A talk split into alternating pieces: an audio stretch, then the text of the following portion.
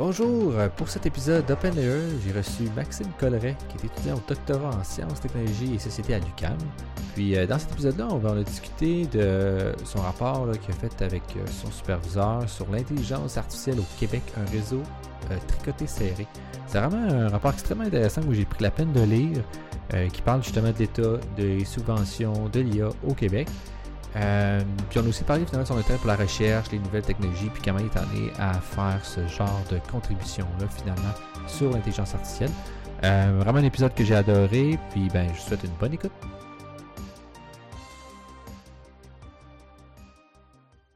Mais on va commencer plus smooth. Mettons, si tu veux remonter ton parcours un peu pour comprendre le, profil qu'on a devant nous autres. Là. Tu veux-tu que je parte tout ouais, Vas-y, let's go. Là. On y va à froid. là. C'est bon, pas trop. Euh, ben moi, en fait, à la base, je suis un drop-out. Euh, ah ouais? ouais? à la base, euh, j'ai lâché le cégep. Ben, en fait, j'ai eu des problèmes au cégep, j'ai pas fini mon cégep. Euh, J'étais allé travailler euh, comme technicien. Euh, je posais du câble, en fait, là, pour, pour Bell Canada, ces choses-là. Poser des câbles à Dr. let's go. ouais, exact. C'était la partie... on ça s'en pas pour ça, disons. Puis finalement, vers 21 ans, je commençais à être plus mature. Puis euh, je me rendais compte un peu que ça tournait en rond, je savais pas trop quoi faire. Fait je me suis inscrit au doctorat. Euh, j'ai commencé euh, par ben, pas au doctorat. Je me suis inscrit au baccalauréat, ouais, c'est ça. J'ai commencé au doctorat direct. J'ai commencé au baccalauréat, puis... c'est quoi qui t'a donné le kick, mettons, juste pour pas te couper, mais comme... Qu'est-ce que que tu t'es levé, tu t'es dit, ben, je peux pas continuer ça, Ben, c'est ça. C'est que là, j'avais 21 ans, puis je me disais, tu sais, je me vois dessus, j'ai pas de formation en pension la 5, euh, pendant 40 ans de ma vie faire ça. Poser des câbles. Ouais. Puis tu sais, j'ai eu beaucoup de fun à faire ça, mais je me disais, ça commence à être routinier. Puis si je veux m'instruire, c'est maintenant. Puis euh, pas dans 30 ans. Ou d'avoir un enfant, là, C'est ça, exact. Puis je voyais des collègues qui avaient des enfants, puis que c'était super difficile, euh, conciliation travail-famille, puis tout ça. Puis je me disais, OK, je vais aller à l'éducation, je vais aller à, l'université maintenant. Puis ben, plus tard, en fait, je ferai vraiment ce que je veux. Fait qu'au début, j'avais un peu euh, un, esprit, euh, je dirais, mercantile. Je me disais, je vais, je vais m'inscrire au, baccalauréat en droit. Là, ça fonctionnait pas. Fait que finalement, je me suis inscrit au certificat en histoire. Parce que je me disais, je vais faire histoire, ça va être facile. Puis après ça, je vais aller euh, vers le droit. Puis finalement, ça a été super difficile. je suis rentré au certificat en histoire, j'ai tripé. Euh, j'ai eu euh, des super professeurs, puis j'ai découvert un, nouveau monde intellectuel qui, me parlait beaucoup. C'est assez à l'opposé du concept de mercantile aussi, je pense, dans l'univers québécois, de dire comme Ah, je vais faire un bac en histoire pour faire de l'argent. Oui, mais c'est ça, mais au départ, c'était je vais faire un certificat en histoire pour me faire un tremplin vers le droit. C'est ça, mais c'est le bon joke on you, là. tu voulais me juger? Ben, ah ouais, dans l'autre, là. Fait que finalement, je me suis fait créditer mes cours euh, de, certificat pour aller vers le baccalauréat. Puis j'ai fait ensuite une maîtrise euh, histoire, histoire des sciences, dans lequel j'analysais les relations patronat-université au Québec, euh, sous l'angle du Conseil du patronat du Québec, toutes les, relations depuis les années 50. Euh, le, Conseil du patronat a été fondé en 68, mais avant, il y, avait la Chambre de commerce de Montréal qui existait. j'ai analysé un peu, un peu plus ça. Jusqu'à 2012, à la grève étudiante de 2012. Après, j'ai arrêté. Puis, sur mon chemin est venu euh, Yves Gingras, qui s'intéresse à l'histoire, sociologie des sciences, euh, des institutions universitaires aussi. Puis, j'ai commencé à me faire une espèce de, background en euh, histoire des sciences, sociologie des sciences. OK.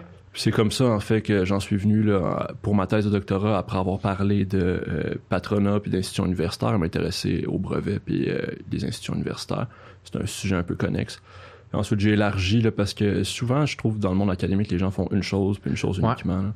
Fait que je voulais, je voulais un peu diversifier euh, ce que je pouvais faire. Puis, ben, le sujet de l'heure euh, en sociaux des technos ou sociaux des, euh, des sciences, c'est l'intelligence artificielle. Puis surtout avec tous les discours médiatiques qu'on entendait quotidiennement, je me suis dit que ça pourrait être intéressant de s'intéresser à ça.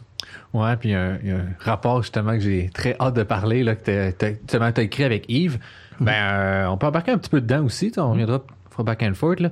Mais euh, moi, je suis tombé là-dessus, en fait, je pense qu'il y a comme un an ou deux. C'est quand même avait parlé de ça. Puis je l'avais lu euh, en diagonale un peu plus. C'est quand même un document d'une quarantaine de pages. Puis là, j'avais comme juste trouvé intéressant certains éléments qui avaient ressorti. Puis récemment, quelqu'un m'a reparlé de Yves. Puis comme c'est vrai qu'il avait écrit un rapport, je que aller lire comme faux. Là, juste, mm. que ça tombait d'actualité quelque chose que je parlais. Puis si tu veux en discuter un peu, mettons, faire une petite prémisse de, ce rapport-là? Je pense que t'es la meilleure personne de l'expliquer. Ben en fait, euh, moi, je commençais à m'intéresser à l'intelligence artificielle. Yves s'intéressait déjà à ça avec euh, au Centre de recherche interuniversitaire sur la science et la technologie, le CIRST, à l'UCAM. Il y a plusieurs institutions universitaires qui sont rattachées, dont des, euh, des départements, pas des départements, des informaticiens qui sont membres également du CIRST. Puis il y avait des discussions sur différents éléments qui sont liés à l'IA. Puis le CIRST a décidé, en fait, de faire une étude parce qu'il y avait, disons, certains éléments qui qui posaient des questions, en fait. Fait qu'ils se sont dit, on va, on va faire une étude sur ça. Puis, euh, c'est moi, en fait, qui a été désigné de faire l'étude parce que j'avais de l'intérêt pour ça, Mhm. là, évidemment. Fait que euh, je me suis lancé là-dedans. J'ai passé, euh, disons, quasiment, pratiquement un an OK, quand même. ouais, à faire de la recherche documentaire, beaucoup, à appeler plusieurs personnes qui sont membres de certains organismes euh, parce que l'information était quand même assez difficile à aller chercher. Ouais, ben ça, c'est un point que vous avez beaucoup nommé. Entre autres, le, l'Ivado, je pense qu'ils donnent pas leur rapport qu'ils sont supposés Ivado faire. Lab, ouais. Ivado Lab, c'est ça, parce que c'est un OBNL, ils sont censés donner leur rapport, puis c'était comme obscur parce qu'il y a des propriétés intellectuelles ou des secrets commerciaux. Exactement. Euh, ben en fait, on peut aller là-dedans tout de suite. Euh, les organismes euh, à but non lucratif, selon la loi, en fait, selon la loi BNL qui a été adoptée en 2009, il y avait une loi avant, mais la nouvelle loi en 2009 par le gouvernement fédéral, euh, les organismes qui reçoivent plus de 10 000 par année de fonds publics sont obligés de remettre leurs états financiers euh, à Corporation Canada pour que la population, en fait, puisse les étudier puis voir qu'est-ce qui est fait avec notre argent. Puis, euh, nous, on les voulait euh, parce que c'est intéressant. On a demandé Il y sur... a beaucoup d'informations là-dedans. là. Oui, absolument. On a Surtout demandé- avec la recherche que vous intéressez, là, qui était finalement ça. le financement de qui va chercher le plus d'argent en IA au Québec. Exact. Parce que le truc, c'est qu'il y a beaucoup de... Il y a beaucoup de financement, mais on en sait très peu après sur qu'est-ce qui est fait concrètement avec l'argent. Puis, ces organismes-là vont produire des rapports annuels euh, qui sont essentiellement, là, pour le dire directement, de la propagande, en fait. Ce qu'ils disent, c'est on a fait plein de choses, on est géniaux, puis euh, on collabore beaucoup, puis c'est... c'est- c'est- 20 projets commerciaux euh, lancés, Exact. tant d'étudiants, tant de professeurs-chercheurs, etc. Mais Puis concrètement, qu'est-ce qui se passe? c'est un petit On peu, il y, a- y souvent un clash. Là. Puis c'est tout à fait correct qu'ils le fassent, puis je comprends ça, mais après, le document officiel des états financiers qui sont euh, qui passent par des comptables, euh, ça, en fait, c'est factuel. Puis c'est ça qui nous intéressait d'avoir la réelle information sans avoir 36 000 filtres alentour. Euh, donc, on a demandé pour euh, ceux euh, du Mila. On les a eus, il n'y a, eu aucun problème. Puis ensuite, on a demandé, euh, on a fait, on est allé sur Corporation Canada pour les acheter ceux de Ivado Lab puis de Skill AI. On n'a pas été capable de les avoir. Fait qu'ensuite, on leur a écrit. Il n'y a, pas eu de nouvelles non plus là, par rapport à ça. C'est resté silencieux. Puis, on a passé par le ministère de l'Économie et de l'Innovation du Québec parce qu'on s'est dit, ben, eux autres, ils doivent quand même avoir les états financiers. là. Ils mettent de l'argent. là. C'est ça, exact. Ils ont mis beaucoup d'argent, j'espère qu'ils savent c'est quoi l'état financier. là. Parce que Corporation Canada, en fait, nous a dit, on les a pas. Que là, on était comme, OK, là, s'ils les ont pas, il y a un problème. Ben, on s'est dit, on va aller voir au ministère. Le ministère nous a dit, on les a, mais on peut pas vous les envoyer parce qu'il y a des secrets commerciaux euh, qui font en sorte qu'on peut pas les rendre euh, publics. Puis là, ben, pour nous, ça, ça pose un problème éthique, en fait. C'est, pas des pinottes. C'est vraiment un OBNL. Je pense que ça, c'est un point que vous avez soulevé. On peut-tu vraiment appeler ça un but non lucratif s'il y a des secrets commerciaux qui sont possédés avec une entreprise? Il y a comme quelque chose qui est. Ouais, il y a une Il y a manière à poser une question. sais, Mhm. La réponse, peut-être c'est non ou oui, peu importe, mais on peut poser des questions. Ouais, il y avait une espèce de flou par rapport à ça. Euh, puis c'est surtout pour nous, c'est parce qu'à partir du moment où est-ce qu'on peut pas faire de, de contre-vérification euh, de ce qui est fait avec l'argent des contribuables, l'organisme devient un petit peu une sorte de boîte noire là, où est-ce qu'on Mhm. met de l'argent, mais ensuite euh, on sait pas qu'est-ce qu'il y en a.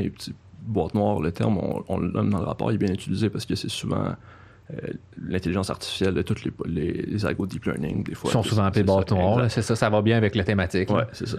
Fait qu'on a mis ça. Euh, puis ça, c'était un des éléments de la recherche documentaire qui était la plus difficile. Ensuite, c'est la corroboration des investissements publics parce qu'il y a des budgets gouvernementaux. Euh, mais ensuite, les budgets gouvernementaux, il y a des budgets électoraux, il y a, une- il y a eu... Hmm. euh, Comment ça se passe concrètement? Ouais, là? ça. Ah, on va donner 100 millions sur 5 ans, puis finalement, il n'y a pas de déboursés qui sont faits réellement parce que le gouvernement il change. C'est un point que je pense que vous parlez justement entre le quand le CAC est venu au pouvoir. Mhm. là, tu sais, il y a quand même demandé, oui, ils ont continué à donner l'argent, ils ont même bonifié de 3 millions. C'est ça. Puis ça, c'est. Et On a fait un tableau dans le rapport qui, dans lequel il y a des, des- le financement. On est allé au minimum parce qu'il y a des choses qu'on n'était pas certain. Il y a probablement plus d'argent, mais on voulait pas le dire si on n'était pas certain, si on n'avait pas été capable de confirmer. Fait qu'on l'a pas mis à ce moment-là. là. Puis la conclusion qui est très intéressante, c'est quoi? Ben, il y a plusieurs conclusions. Les conclusions, mettons, là, ou mettons, les, les, fa- les faits saillants. Tu sais, mettons, euh, tu veux refaire la prémisse, tu la question posée initialement, c'est qui qui reçoit l'argent, euh, puis il y a... euh, en fait, je pense qu'une autre prémisse qui est intéressante, c'est la façon que c'est formulé, vraiment, j'ai l'impression, puis je pense que c'est aussi beaucoup ton sujet de recherche, c'est les universités sont vues comme un capital d'innovation, euh, puis le, le commercial, finalement, siphonne beaucoup ce capital-là avec des subventions en plus qui viennent payer. Fait que la facture pour le commercial coûte des Exact. concrètement. Puis en plus, ils vont chercher des subventions, ils vont chercher ci, ils vont chercher bien d'autres affaires. Ouais. C'est un peu une prémisse qui est établie au début. Puis là, savoir ben, qui qui a reçu cet argent-là, puis comme qui qui se Mhm. partage le pouvoir finalement de un conseiller le gouvernement et de aussi Ouais. de recevoir l'argent. Mais ça, c'était euh, la partie, je pense, la plus le fun, puis peut-être la, la plus punchée là, du rapport également. On a fait deux belles figures selon Ouais, ouais, ouais. ouais. C'était un bon choix de mots. Punché avec ça, t'as regardé, t'es comme. Oh, ouais, c'est un petit peu. euh, ouais, ok. Mais en fait, ce qu'on ce qu'on a fait, c'est c'est très simple. Puis en fait, on était assez surpris. euh, je, je vais dériver avant de revenir qu'il n'y ait aucun journaliste en fait qui s'intéressait à ça. Euh, puis pour, pour moi, ce que ça montre en fait, c'est que les médias en ce moment sont, sont un petit peu omnibulés. Il y, a- il y a plein. Ils croient complètement aux promesses, puis il n'y a pas vraiment de pensée critique de se dire ok, mais on va regarder comment ça fonctionne.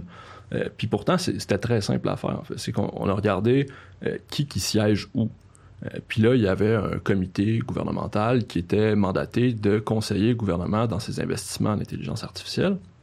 Puis ensuite, il y a différents organismes euh, qui ont des intérêts financiers euh, importants qui euh, ont des membres de leur CA ou de leur administration.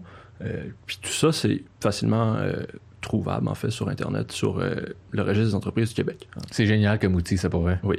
Tu as tout là-dessus. presque tout. Fait qu'on a fait une, un fichier Excel là, très simple là, dans lequel on avait toutes les personnes où est-ce qu'ils siégeaient, qui avaient des, des postes d'administration. On voulait pas avoir tous les chercheurs au Québec parce que ça sert à rien. Mais on peut faire d'autres choses avec ça, mais pas le genre de travaux qu'on voulait faire. Puis, on a fait un fichier Excel qui nous a permis ensuite de montrer que les personnes qui siègent sur le comité qui recommande, qui conseille le gouvernement, sont aussi des membres du CA, de différents organismes qui reçoivent de l'argent ou euh, possèdent des entreprises dont les rapports gouvernementaux, en fait, avantagent, en fait. Les, Mhm. rapports de ce, de ce conseil-là avantagent. On, on a regardé ça, puis on a fait deux figures. La première, ça cartographiait, premièrement, euh, les liens entre les organismes. On avait tout mis les organismes. Euh, donc, le Ivado Labs, Mila, Scale AI, Ivado, euh, le Cogia, différents organismes comme ça. Puis, on faisait des liens entre les organismes. Puis les liens entre les organismes, c'était le nombre d'individus qu'ils se partagent, le nombre d'individus qui ont des positions d'administration, qui se partagent euh, ces, ces différents organismes-là. Puis là-dedans, il y avait le comité gouvernemental qui était au, au centre, en fait, parce que c'est tous les mêmes individus qui sont dans ce comité-là. Donc, on a commencé par faire ça. Puis, euh, la première figure est assez parlante. En fait, ce qu'on voit, c'est que c'est tous les mêmes individus qui siègent dans tous les mêmes, dans les mêmes organismes, puis qui se partagent ultimement le financement euh, Puis public. qui se recommande de donner du financement à leur à leur Exact. organisme. C'était aussi un point qui était là. là. Exact. Puis ensuite, ce qu'on a fait, c'est qu'on a évacué les organismes, puis on a fait une autre figure avec les individus. Puis dans cette figure-là, les liens entre les individus, c'est les organismes qu'ils ont en commun. Puis là, ça fait ressortir une dizaine de personnes, en fait, qui sont les plus influents, puis que eux, en fait, sont des passages obligés dans l'écosystème, qui est un mot souvent utilisé, de l'intelligence artificielle au Québec. Ce qui soulevait les questions de euh, conflit d'intérêts, évidemment. Euh, les conflits d'intérêts, c'est un principe légal. Euh, pour être en, pour que ce soit en cause légalement, il faut être titulaire de charge publique officielle. Euh, là, c'est des conseillers consultatifs, donc il n'y a pas de charge officielle, donc il ne peut pas avoir de, de- de problèmes légaux. Euh, Ce qui ça soulevait, selon nous, davantage des problèmes peut-être un petit peu éthiques. hein, une concentration du pouvoir importante, euh, puis aussi des problèmes peut-être de gouvernance. hein. Si c'est uniquement quelques petits, in- quelques individus, pas petits, là, des individus qui gèrent les centaines de millions qui sont investis, voire le milliard investi. Nous autres, on a à peu près un milliard au Québec sur cinq ans, pas juste en une année. C'est probablement plus que ça, comme je disais tantôt. On n'a pas, euh, on, est allé plus petit que plus grand. Euh, selon nous, ça posait quelques problèmes. C'était pas à nous de dire, euh, en tant que chercheur, euh, ben ça c'est les solutions, puis on, ça devrait pas être comme ça. Mais nous, du moins, on essayait de montrer là, les dynamiques là, à l'intérieur. C'est plus de relever le problème, puis on trouvera d'autres personnes vont s'occuper de trouver des solutions. Effectivement, ça c'est un point je pense important aussi là. Euh, parce que mettons, moi je lisais le rapport, je suis comme ah qu'est-ce qu'on pourrait faire? Par exemple si on parle du comité consultatif, ça serait quoi une alternative à ça?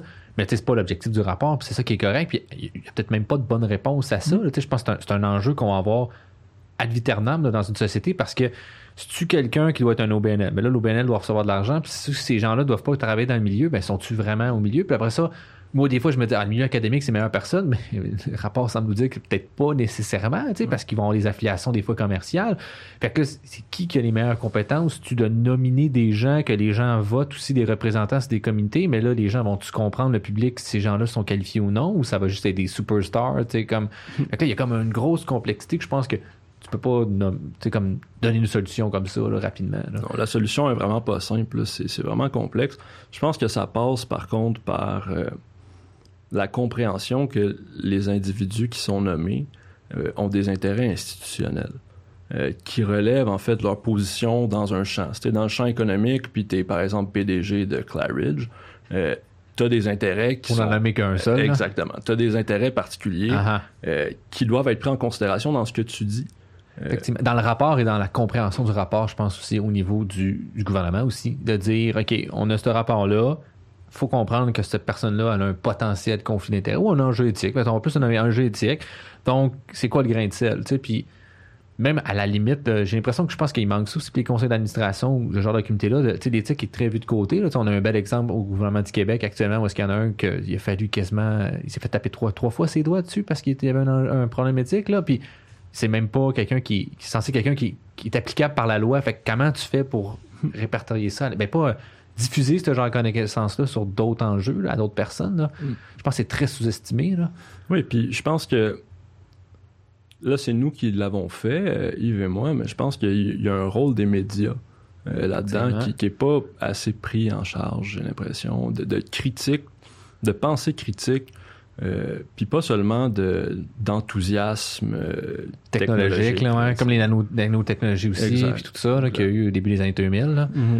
Ben ça, si tu veux, on peut, on peut bondir. On peut, on, peut rebondir là-dessus, parce que finalement, il y a écrit un autre article là-dessus, ce qui compare l'exemple des nanotechnologies. Juste pour faire un résumé, maintenant mm-hmm. tu peux commencer, là, je, te, je te présente, là, euh, parce que je l'ai lu, puis j'ai trouvé ça vraiment intéressant aussi, là, tu sais, comme le bon dire, moi, je connaissais même pas ça en plus, tu sais, euh, ben, je connaissais pas ça, j'étais jeune à cette époque-là, j'avais comme une dizaine d'années, fait que t'es pas conscient de ça, que euh, début des années 2000, il y avait une nanotechnologie, qui allait révolutionner le monde, puis que l'on disait, là, c'était fini le monde d'aujourd'hui, puis c'était imminent, mais c'était imminent, mais il fallait attendre 30 ans avant d'avoir des résultats. Ça fait que là, t'es comme, OK, c'est un peu comme paradoxal. Euh, puis vous comparez ça avec le modèle, finalement, actuellement, le discours en IA. Mm-hmm.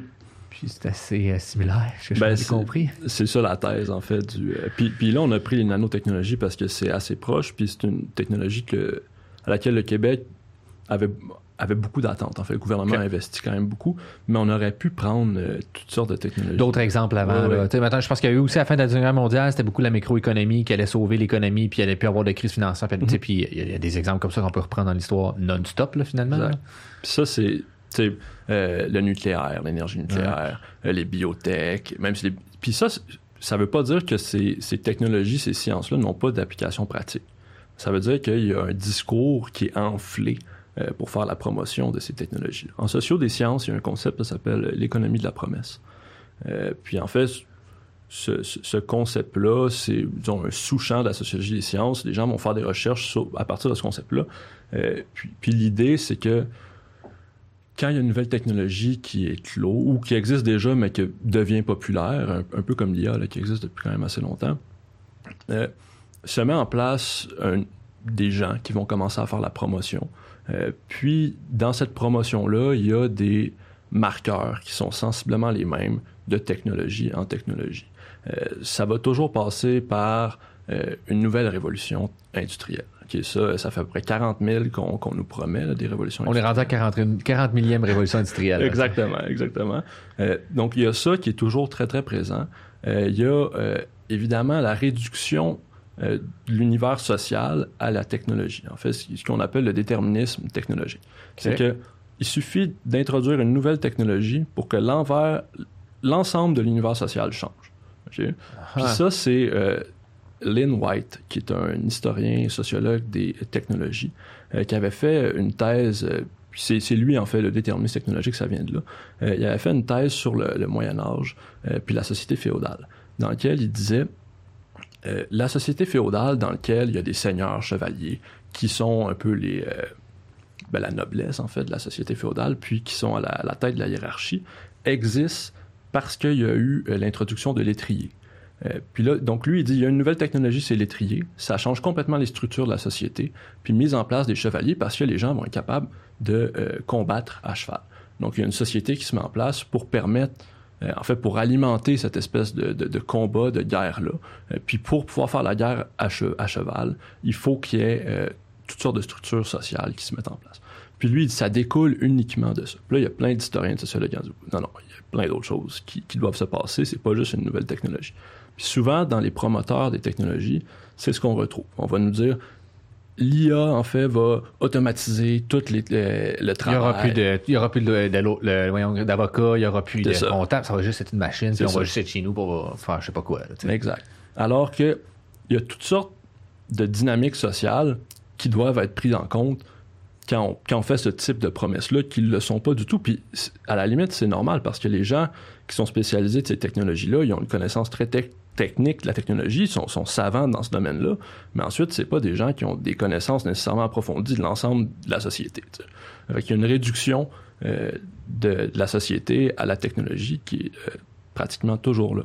Ensuite, il y a une autre chose qui est présente euh, fréquemment, c'est l'idée d'un retard technologique.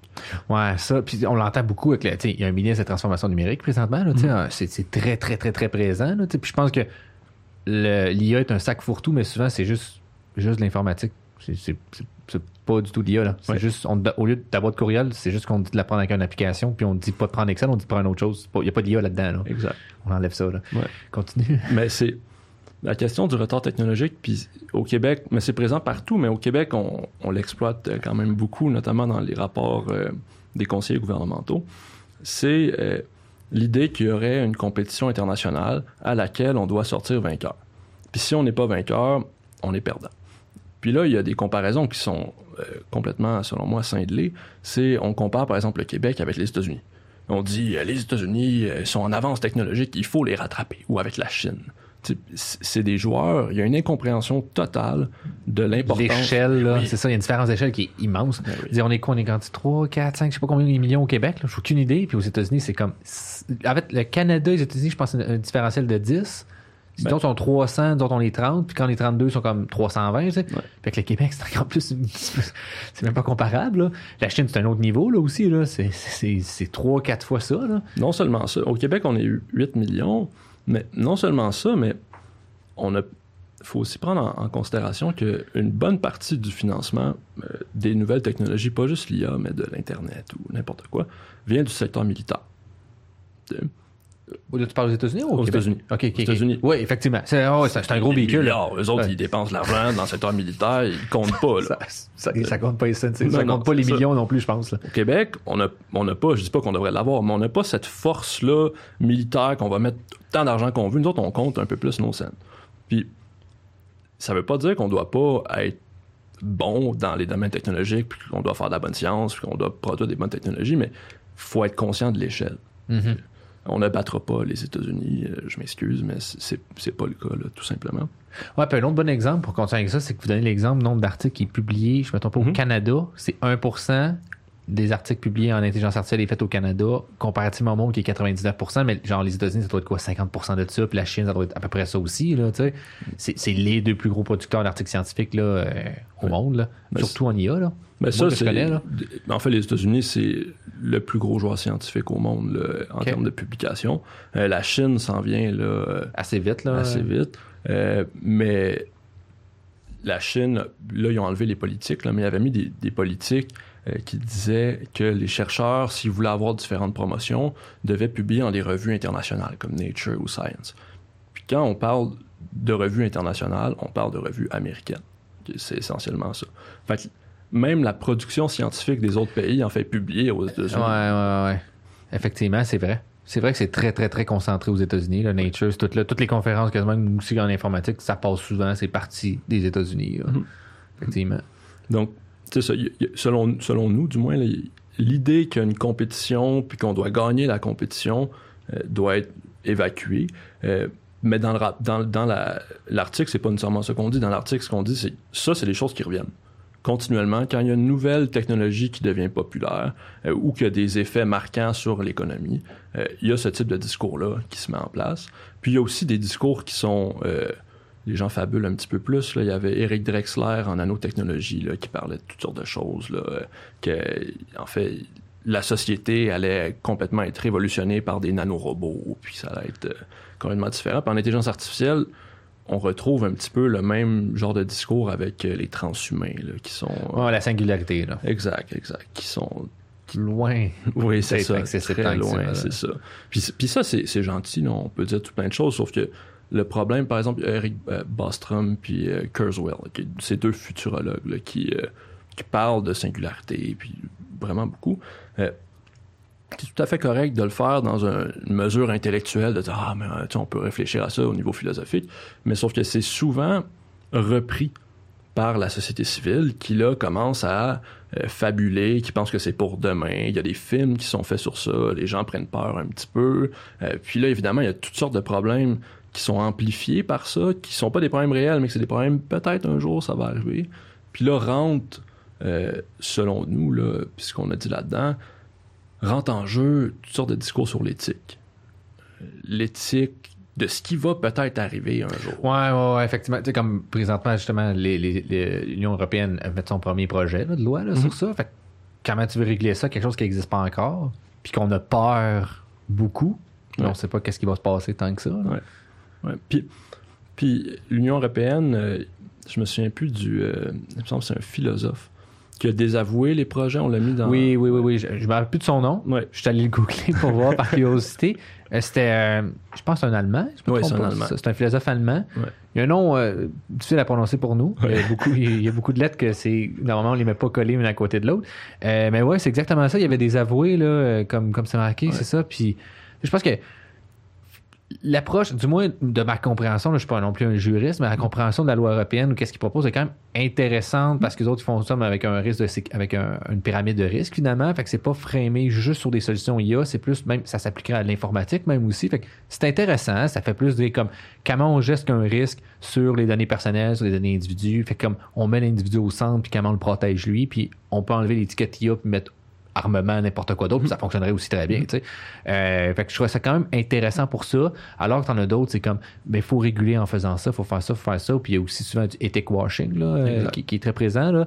Euh, comme, pour ne pas nommer des grosses multinationales, où est-ce que, il y a- qu'on peut utiliser sur Internet. Où est-ce que, finalement, il y a des cas que t'es comme, mais, vous avez tellement de ressources que vous pouvez faire ce que vous voulez, puis pouvez mettre un département d'éthique, puis le clearer out, puis le monde ne le remarquera peut-être même pas tant que ça, parce que ça va pas importer tout le monde, là. Exact. Exact. Puis ça a une influence sur ta vie. Mhm. Beaucoup. là. Je pense que c'est ça qui est plus majeur. Les gens se rendent pas compte. Ça peut avoir une influence, ce genre d'algorithme-là, avant d'aider des robots. sais, Ça sera pas des robots. Ça va juste être- Ça, sera, ça, ça aura probablement pas, l'IA aura probablement pas une forme physique avant beaucoup, beaucoup, beaucoup d'années si on se rend là. Ouais. Puis, puis ça, c'est. On, peut dire ça, mais c'est 100% hypothétique. on- En plus, exactement, là.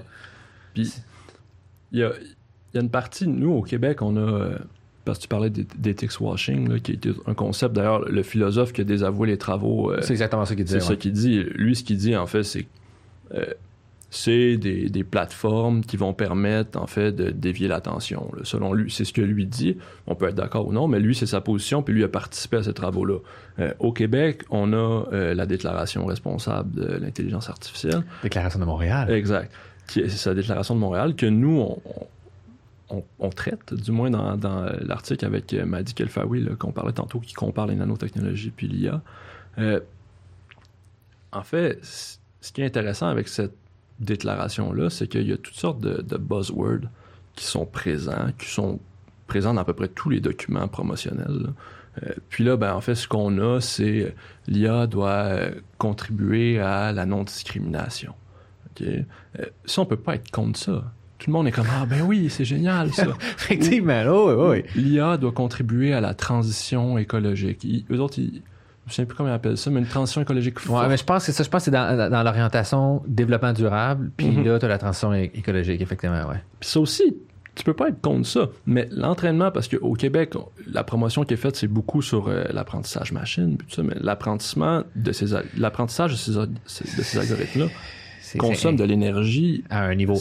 Ben. J'en ai souvent parlé, mais tu sais, comme donner un exemple, tu sais, il y a le modèle de langue GPT-3, là, tu sais, que- qui est comme, je pense, le plus fulgurant. C'est, il me semble, que c'est un billion, là, ou plus que ça de paramètres. Là, Tu sais, pas un paramètre, c'est quoi? Pour ceux qui connaissent moins ça, c'est juste comme un, une zone où est-ce qu'il va se passer quelque chose de manière mathématique. Mettons, on va dire ça même ça. Ben, c'est tellement immense que ça a pris un million pour l'entraîner. Puis c'est comme un data center au complet là, qui est juste qui roule 24 sur 24 pendant un mois. Là. C'est faramineux comme électricité. Puis c'est souvent du nucléaire, du charbon, ça peut être n'importe quoi là, qui est Ouais. produit pour ça. Là. Fait que- puis là, après ça, c'est que chacun voudrait en faire un pour sa langue. Dès que t'en as un en anglais, un en français, ça marchera pas. Là. C'est, c'est, c'est juste, c'est pas viable à long terme. Là. Puis c'est. Ouais, mais la déclaration morale, je pense que c'est sûr, quand tu lis ça, t'es comme Ah ben oui, c'est toutes des valeurs qui sont, qui sont intéressantes. Ça, ça correspond à notre société. Puis il y a beaucoup de sociétés, je pense, des valeurs, mais l'application de ça, il y en a beaucoup, t'es comme il manque un pont. J'adhère à ça, moi en tant qu'individu, en tant qu'analyste, je peux adhérer à ça, mais comment je le mets en place concrètement? Mhm. Puis qu'est-ce que je peux faire? Puis à la j'ai travaillé un peu sur un article sur ça, là, il n'est pas encore publié, là, sais, justement. euh, en fait, le- en fait on s'intéresse plus au contexte juridique québécois, savoir si la discrimination est bien encadrée dans le code d'intelligence artificielle. On peut juste poser la question. euh, la discrimination, c'est illégal. Ça, il n'y a pas de nouveauté, la loi est suffisante pour ça. Mais s'il en arrive, est-ce que les gens sont assez qualifiés pour dire qu'il y a eu de la discrimination comme par un Mhm. algorithme? C'est ça qui est le problème actuellement. Euh, fine, OK, on, on s'est posé des questions autour de ça, puis il n'y a rien comme tant de si concret que j'ai trouvé qu'une entreprise qui a dit nous, on a fait ça, on a mis ça en place, euh, ou qui a expliqué sa politique autre que juste mettre des beaux mots, comme Google, par exemple, qui met des beaux mots. Euh, puis là, t'es comme, OK, mais concrètement, c'est quoi vous faites?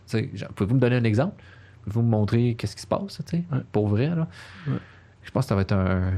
Ça, ça va être, ça va être intéressant à surveiller, je pense vraiment, parce que il y a eu aussi comme tout ce qui est Facebook, aussi les données. je pense que les gens ont commencé à s'intéresser un peu plus à ça, ou du moins être confrontés à ça. Reste à voir si, comme justement lui disait, le philosophe, de dire on fait juste nous pointer à quelque part. C'est beaucoup d'autorégula- autorégulation actuellement. là. Exact. Puis là, c'est de savoir est-ce que. Tu sais, parce que. Attends. Oui, c'est dans. Je sais pas, tu as écouté. C'est une émission qui s'appelle Billions.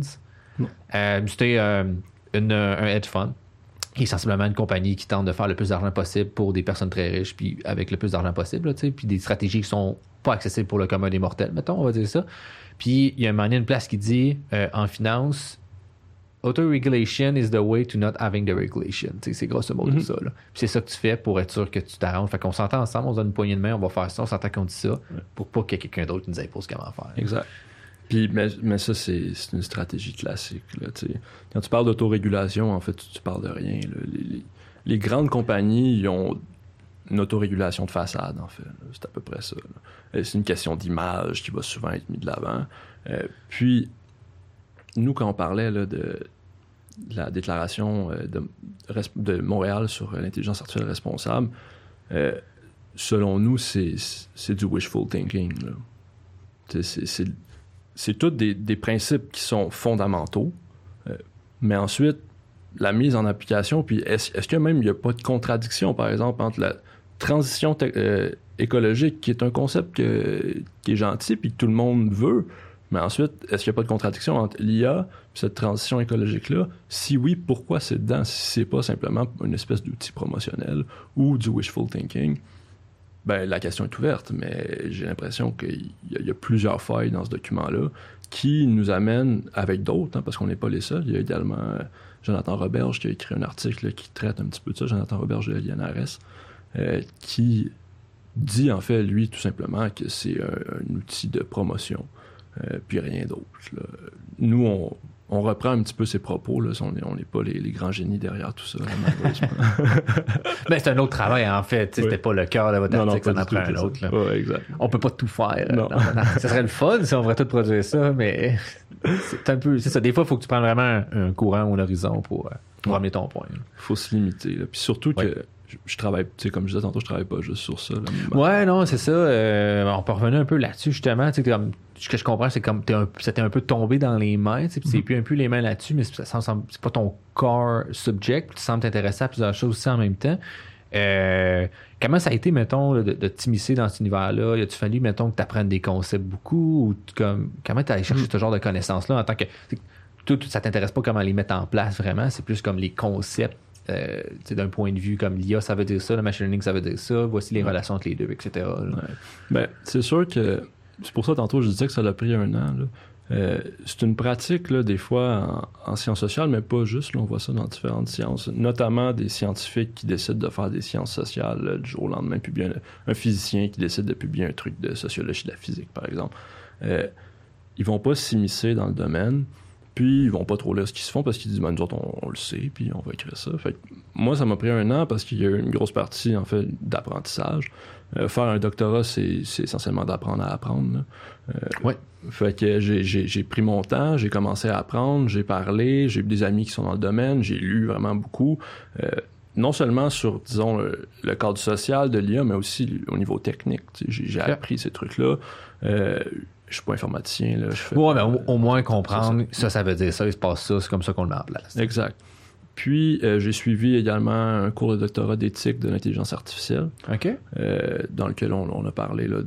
C'était moins technique, même s'il y a quand même des choses euh, techniques. Tantôt, tu parlais là, de, de discrimination, ces choses-là. On, on a traité, par exemple, des, des algorithmes de euh, prédiction de la récidive aux États-Unis. Ça, c'est fascinant. Ça, c'est- ça va parler de discrimination, là. Ça, mais aussi, un autre, moi, qui m'avait vraiment fasciné, c'est, euh, s'en- euh, pas que ça en vient, mais qui peut venir, comme un enjeu, là. En en fait, il est déjà un peu là avec les drones, là, c'est les systèmes euh, d'intelligence artificielle, finalement, au niveau militaire. Mhm. Ça, il y, a- il y a quelque chose aussi, là, parce qu'il y avait eu un cas d'un premier drone récemment, la dernière année, il me semble, que- qui a pris une décision de tuer un humain. Puis là, ça fait comme un peu polémique parce que c'est comme on est rendu à une étape de faire de la prédiction sur tuer des gens, là, finalement. c'est Ouais. sensiblement ça. là. Mais euh, ouais, comme passe, euh, entre autres. Là. exact, exact. Fait qu'on a vu ces choses-là qui, qui, pour moi, étaient super intéressantes, puis ça m'a permis d'apprendre, euh, par ailleurs, sur le domaine. Mais dans le rapport, tu sais, c'est, c'est davantage le contexte social alentour de la technologie, même, même si ça prend une certaine compréhension de ce que c'est la technologie, mais c'est davantage les forces financières en présence, puis euh, la concentration du pouvoir qui est davantage un travail de sociologue qu'un travail Mhm. technique là, de quelqu'un qui, Ouais, euh, ouais, qui a ouais. besoin de maîtriser la technologie, même si c'est important là, pour du moins comprendre euh, qu'est-ce que c'est, puis pouvoir aussi évaluer le, le- le niveau de véracité des promesses là, aussi. là. Effectivement, c'est vrai. Puis ça, c'est un point qui a été mentionné. Là.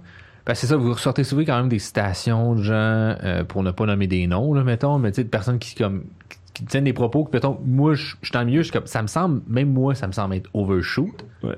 Puis que là, t'es comme, OK, mais comment le public est capable d'interpréter ça? Euh, on a-tu parlé, sais, finalement, je pense pas qu'on a dit les conclusions aussi comme, du rapport, c'est comme qui qui concentre ça, c'est comme 3-4 organismes, là, finalement, Mhm. qui vont chercher 50% de tous les financements.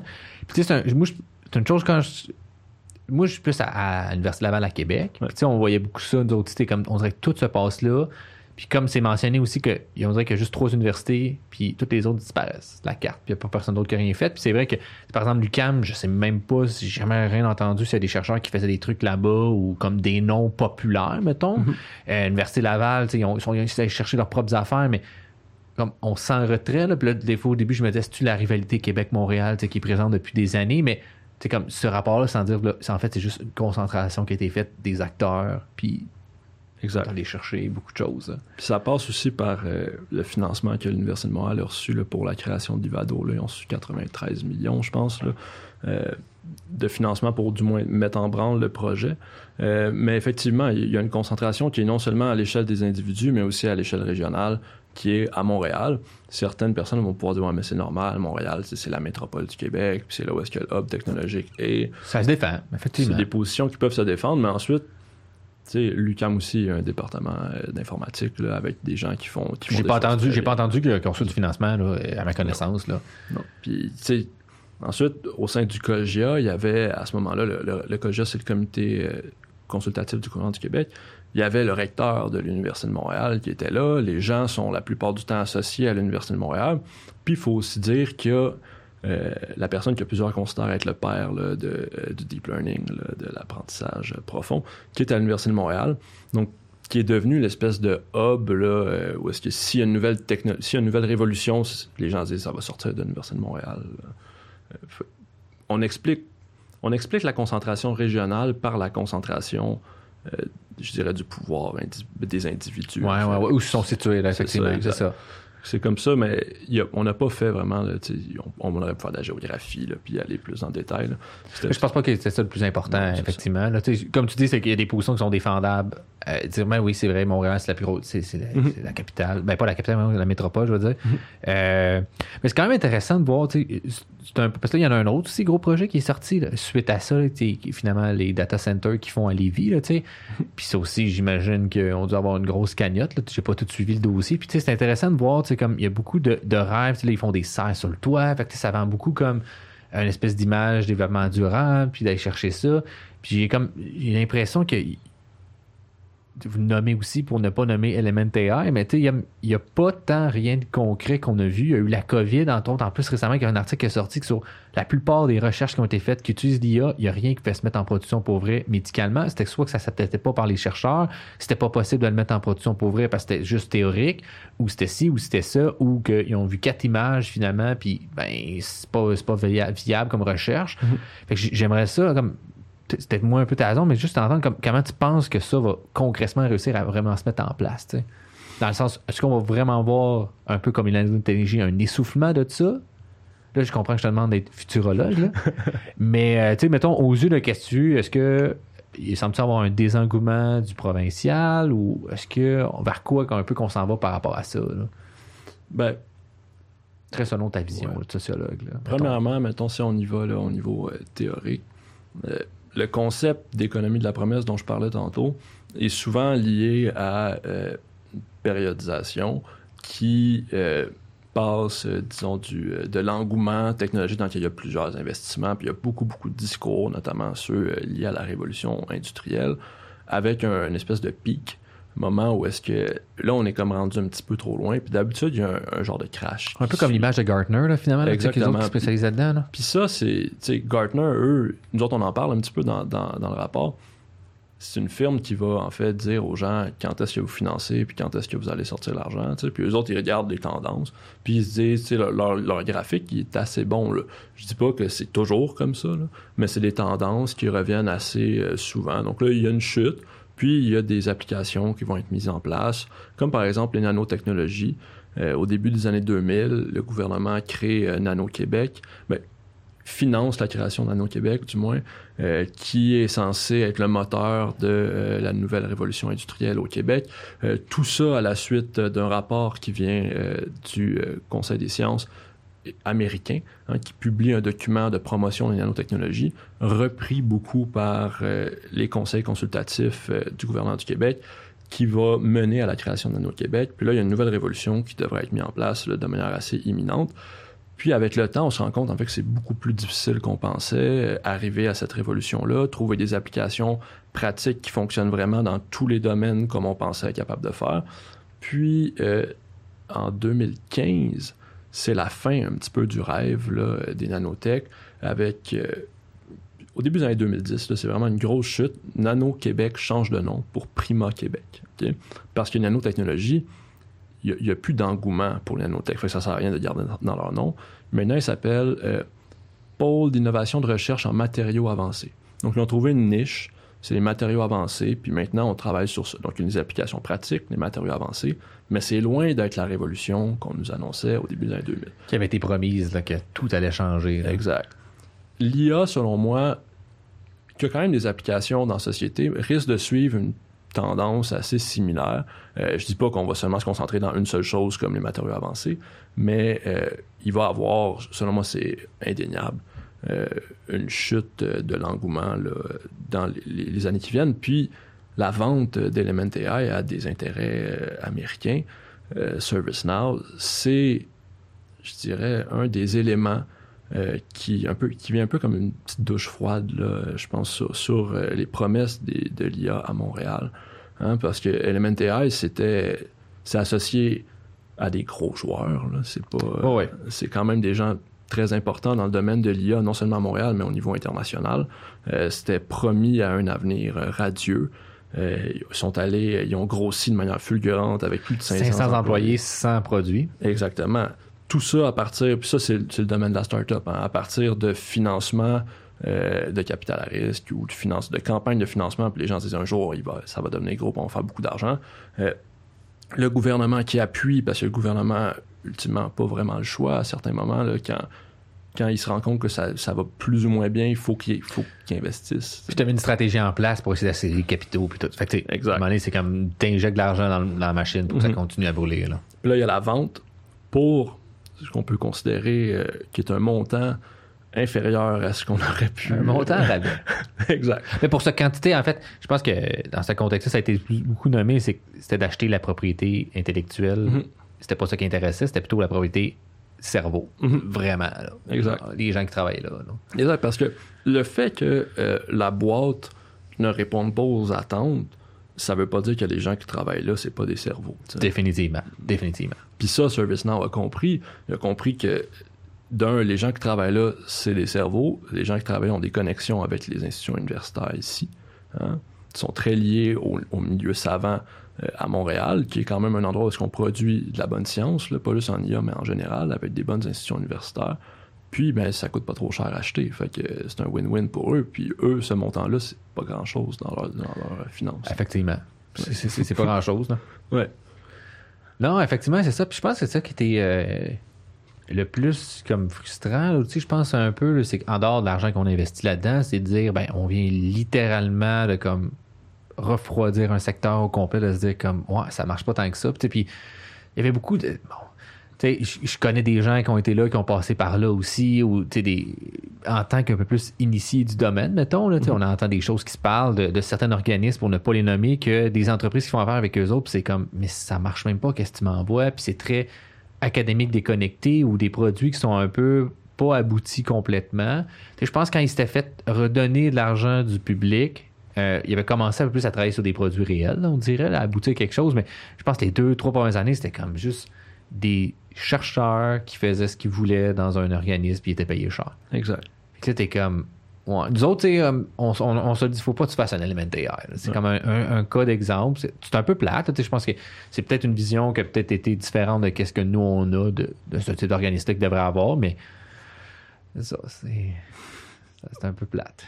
Ouais, puis je dirais que, tu sais, à Montréal, les attentes étaient tellement élevées, euh, non seulement envers Elemental, mais envers l'IA en général, avec par exemple Microsoft qui vient s'installer. Ouais, un les chercheurs, Google Brain aussi, il y a Google, Google Brain qui est là.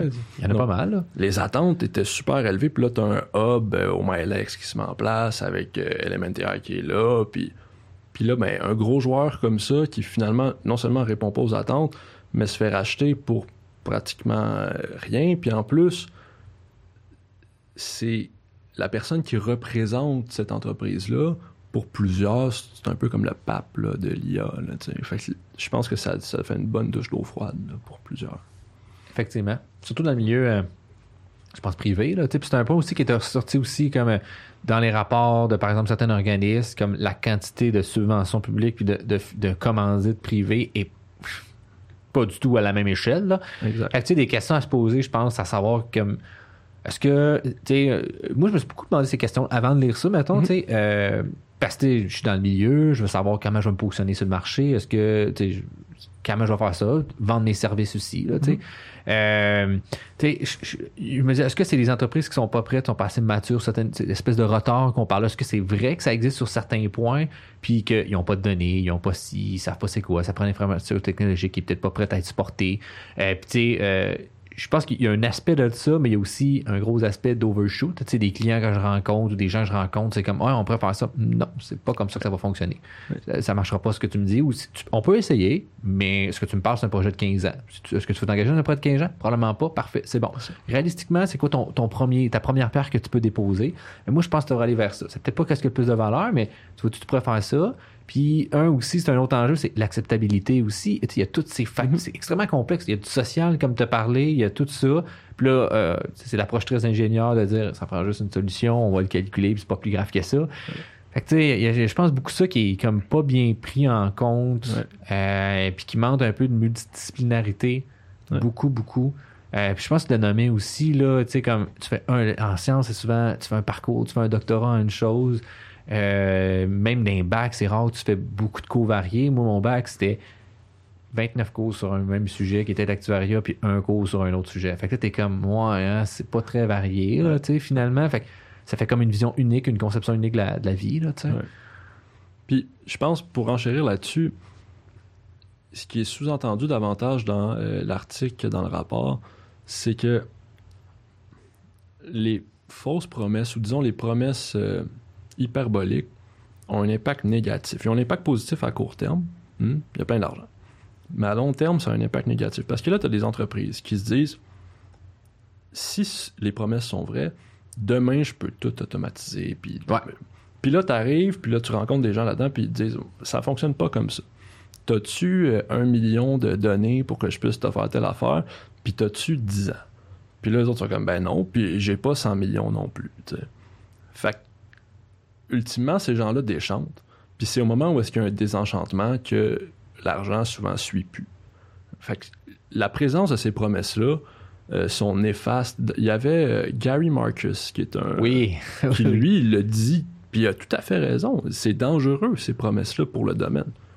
Parce que le désenchantement, après, que l'IA a déjà vécu, d'ailleurs, avec les hivers de l'IA, là, euh, 70, là, euh, il y avait des promesses immenses. C'était davantage l'IA symbolique à ce moment-là, avec les systèmes experts, puis tout ça.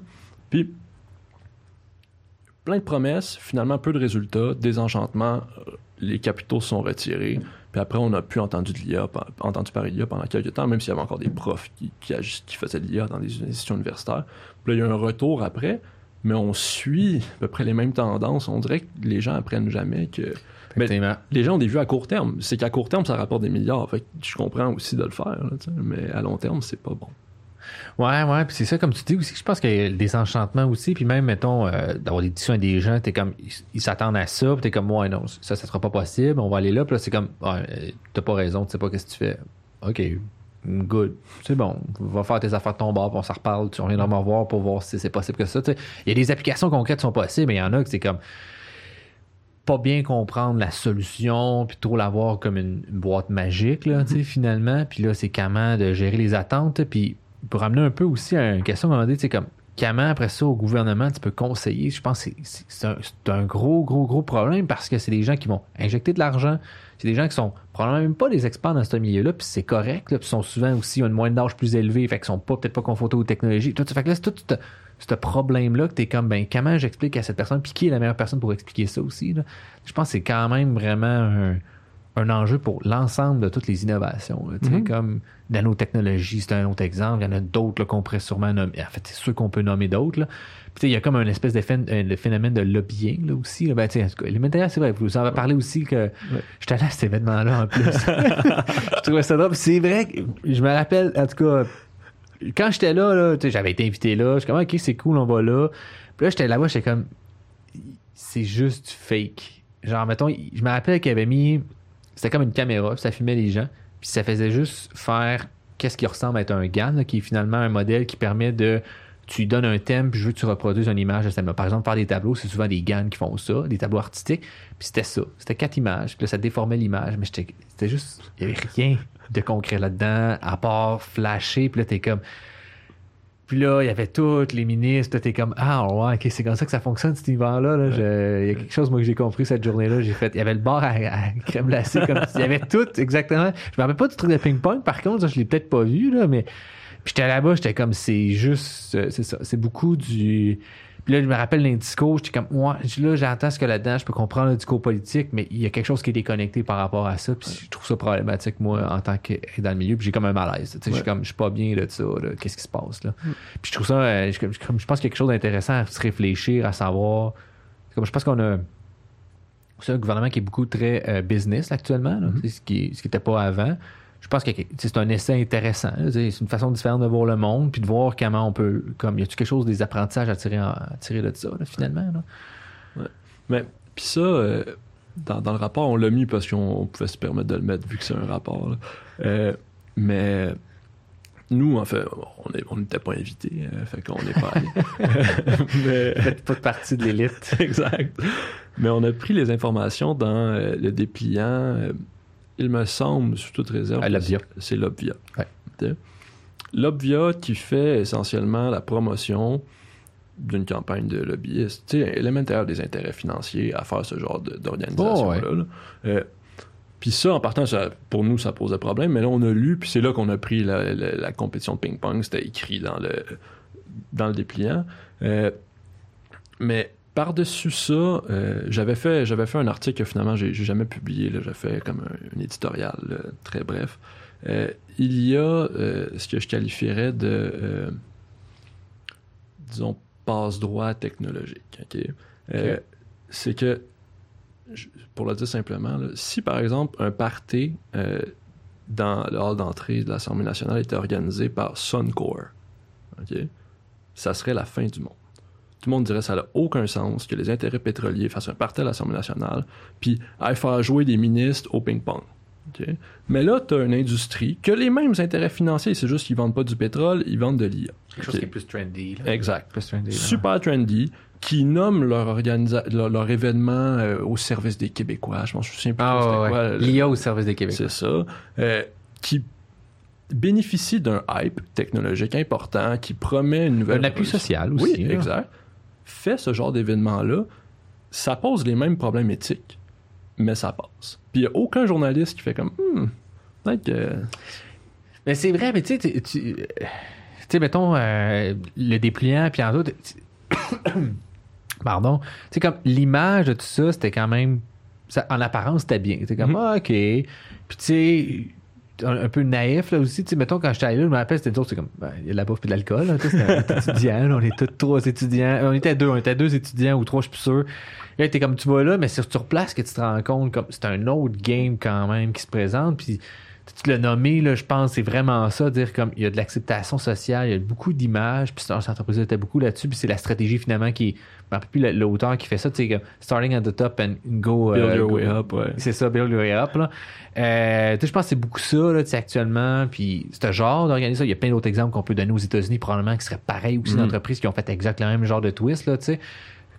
Ben, c'est le modèle de la Silicon Valley. Là. Ouais, ouais, C'est ouais, ouais. Avec les, les proximités entre l'univers politique puis l'univers euh, universitaire et technologique slash industriel. Mais Tu contrôles les trois zones. Oui, oui. C'est- parfait. Exact. C'est- exactement ça que tu veux. là. Tu contrôles toute la source. Mhm. Puis ça amène, ben, ça permet de faire un pont vers un autre de tes Ouais. sujets aussi qui, que moi j'ai vraiment trouvé ça intéressant. Ben, tu sais, je lis moins là-dessus, là, mais euh, finalement, je pense que vous nommez un peu à quelques places, d'un deux, je me trompe pas.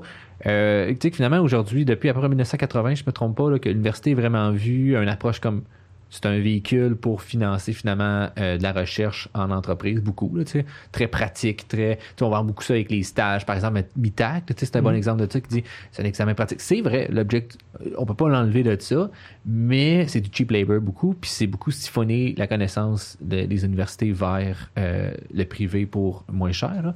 Mais ça, t'entends un peu là-dessus, là, le voir, euh, parler un peu de ça, puis présenter le topo? Ben, en fait, disons, en, en bon historien, là, ce que je dois dire, parce que le rapport, on a, on a traité de ces questions-là, mais on n'est pas allé. euh, Ouais, vous pas là en profondeur, C'est utilisé comme pour présenter le contexte. là. Mais disons, en bon historien, les universités ont toujours servi l'industrialisation, puis euh, les entreprises. Euh, par exemple, à McGill, euh, le McDonald College, euh, il a été financé par euh, McDonald's à la fin du, 20e, euh, du 19e siècle, à coût de ce qu'on peut considérer aujourd'hui des millions. Là, à ce moment-là, je me souviens plus c'était quoi la somme, mais c'était probablement des millions déjà. Euh, donc, il y a toujours un, lien assez intense entre le monde industriel puis les, les institutions universitaires. Évidemment, ça dépend des euh, disciplines. Moi, en histoire ou en sociaux, euh, il n'y a personne qui s'intéresse à ce que je fais dans le monde industriel ou à part quand je sors des rapports.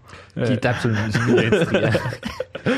mais sinon, on, on, voit, on voit peu d'entreprises dans ce domaine-là. Euh, pour ce qui est, par exemple, en génie, le génie minier, ça a toujours été lié aux mines. Effectivement. Bon. Ouais. De- tu retournes Oh ouais. en 1920, ils font de la prospection minière. Oh, ouais. Euh, puis ça fait partie de la game. Polytechnique, dans ces années-là, ont des ententes de euh, détermination minéralogique avec des mines.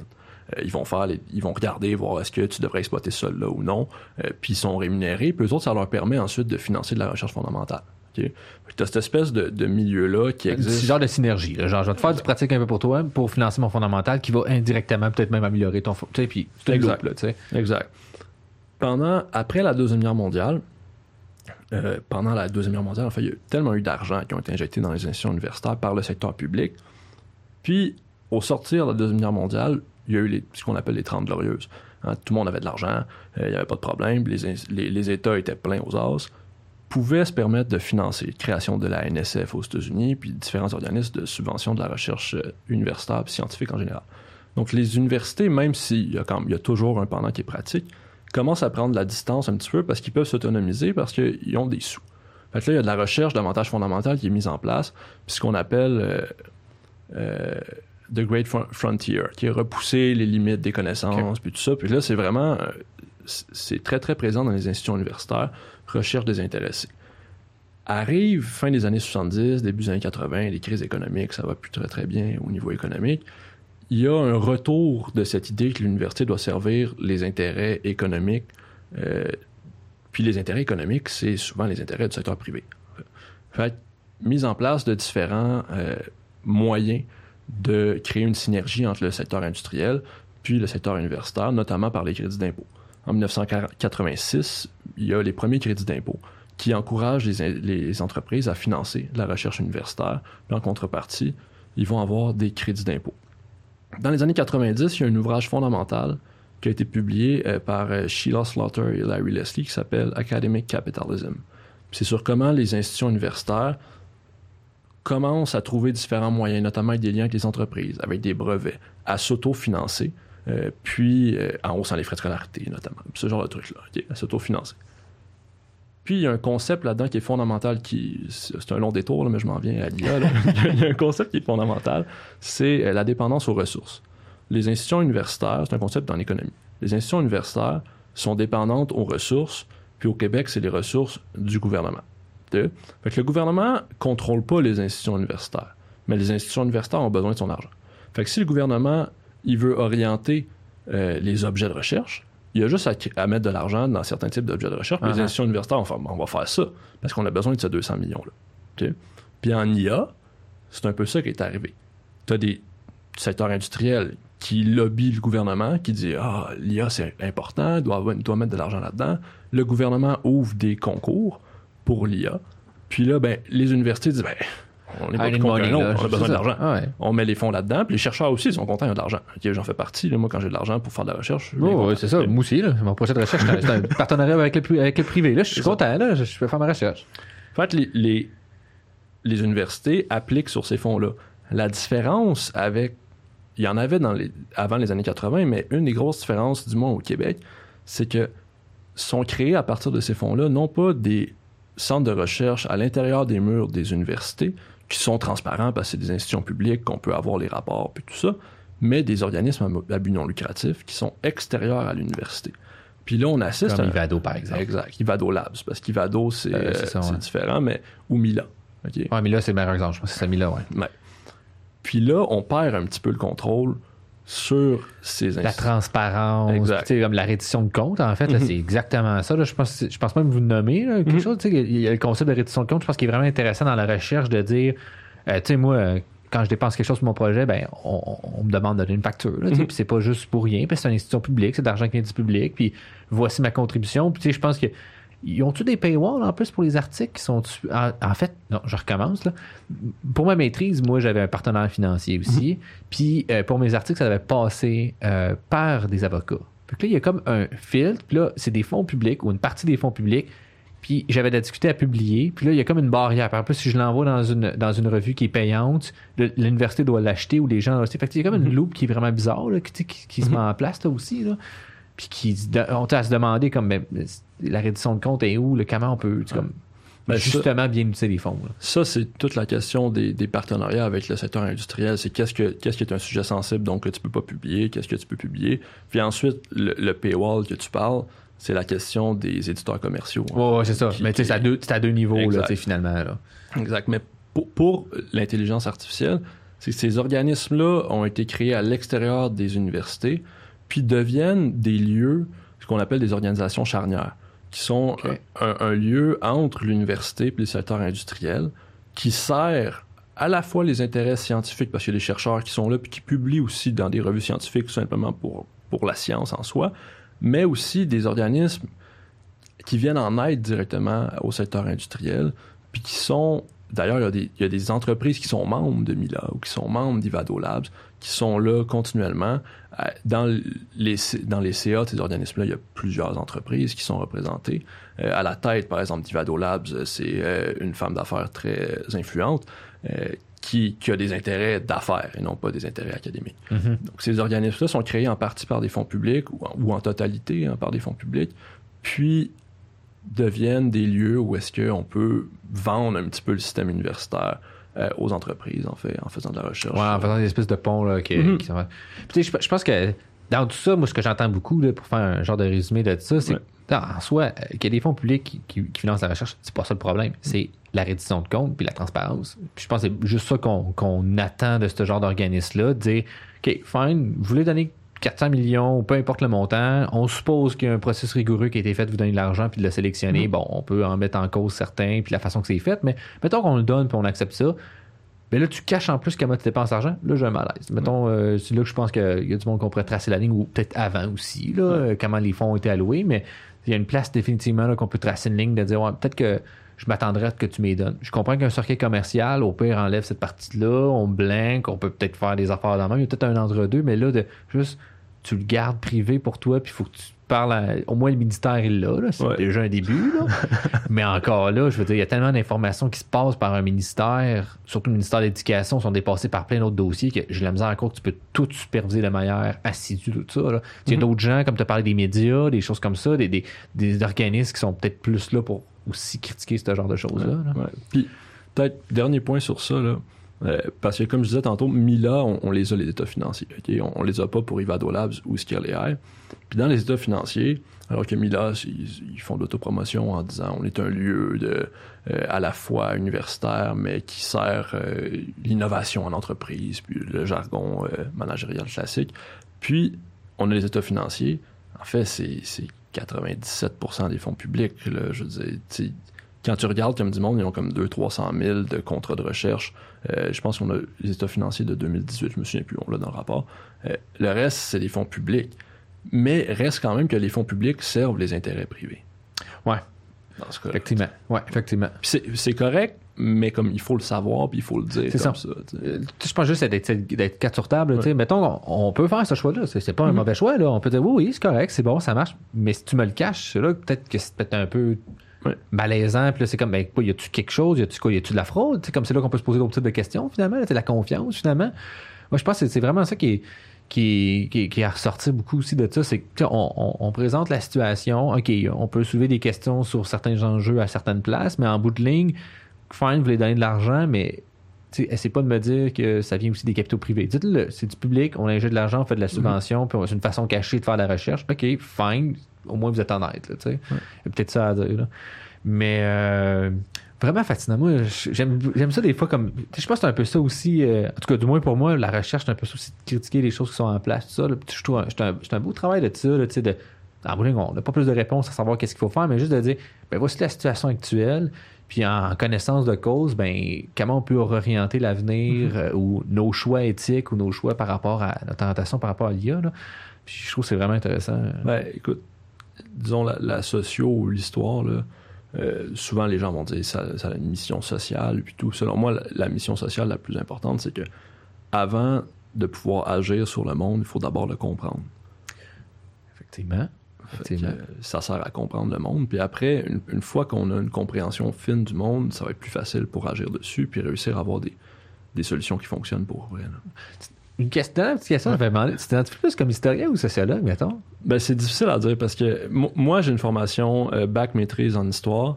Puis au doctorat, je fais ce qu'ils appelle sciences, technologie, société, euh, qui est un espèce de domaine interdisciplinaire dans lequel il y a de la socio, de l'économie, de l'histoire, de la philo. Euh, mais je fais, je combine, disons, à la fois l'histoire, qui est peut-être des fois plus événementielle, avec la socio, parce qu'on mobilise des concepts de champ, par exemple, qui sont davantage Mhm. sociologiques. Euh, fait j'ai de la misère à... À dire une Ouais, c'est ça, je saute d'un à l'autre. Ouais, ouais, c'est ça un peu d'inconscient, mais de toute façon, dans l'histoire, tu sais, en j'ai fait un peu un bac en, en socio aussi avant, sais, puis il y avait beaucoup de concepts justement qu'on utilisait l'histoire pour Mhm. expliquer, là.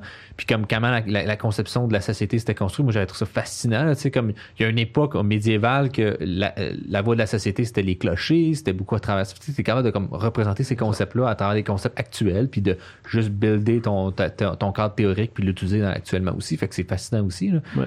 Mais ok, c'est intéressant. Mais là, on a déjà fait un peu le tour, là, c'est parce qu'on a, on a déjà fait une heure, ça paraît pas, mais c'était vraiment intéressant. là. Ça passe vite. Ça passe vite, c'est ça. Euh, ben, euh, dernière petite question, là, justement. Euh, es-tu un podcast que. En fait, es-tu un fan de podcast? Euh, je je suis pas une- ben, j'écoute des podcasts des fois, euh, mais disons, le podcast que j'écoute, c'est Rince Crème euh, des Oh, Denis oh my god, c'est tellement le meilleur podcast au monde. Oh, Rince Crème! Oh my god, ok, c'est vraiment un autre. Moi, c'est pas vrai. Moi, ça a été ma découverte euh, de Michael, tu écoutes, ça a été les Denis Relais. Là. Ouais. J'ai trouvé pas drôle avant, puis là, d'un coup, tu comprends, tu passes à travers les personnages, puis tu comprends le processus artistique. Là. Ouais.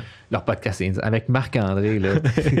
Moi, cette semaine, euh, je n'aimerais pas tout ce qu'ils disent, là, mais je vais vous donner. ah, moi, je- en tout cas, moi, je recommande à tout le monde d'écouter ce podcast-là. Je trouve ça vraiment fascinant. Mais par contre, il faut comprendre l'univers de Denis Oui. Avant de se lancer. Je te lance pas là-dedans. J'ai fait écouter à ma blonde. Elle a pas trouvé ça drôle. Comme, pourquoi elle écrit? ben, c'est drôle. c'est juste le fun. Mais ouais, moi, c'est vraiment. Y en a-tu un autre que t'aimes bien dans ce style-là ou t'es. Dans- ben, honnêtement, c'est pas mal le seul podcast que, que j'écoute. Euh, sinon, euh, je suis plus un lecteur. euh, OK? Un livre que tu nous recommandes? euh, Des ou des livres? Un livre que je recommande euh, en ce moment, c'est un vieux livre par contre, mais moi c'est un livre que j'ai j'ai beaucoup aimé. Ça s'appelle euh, The Discovery of Insulin de Michael Bliss, qui est l'histoire de la découverte de l'insuline euh, à l'Université de Toronto, OK. euh, 1919-1920. Euh, c'est un, un livre qui est à la fois très intéressant au niveau savant, mais aussi très touchant au niveau humain. Là. Il, y a, il y a des images là-dedans là, qui montrent des enfants là, avant la découverte de l'insuline qui étaient diabétiques, puis après. Puis euh, c'est fou comment une découverte scientifique en fait peut changer des, des vies là, dans le domaine médical. Puis euh, c'est un super beau livre.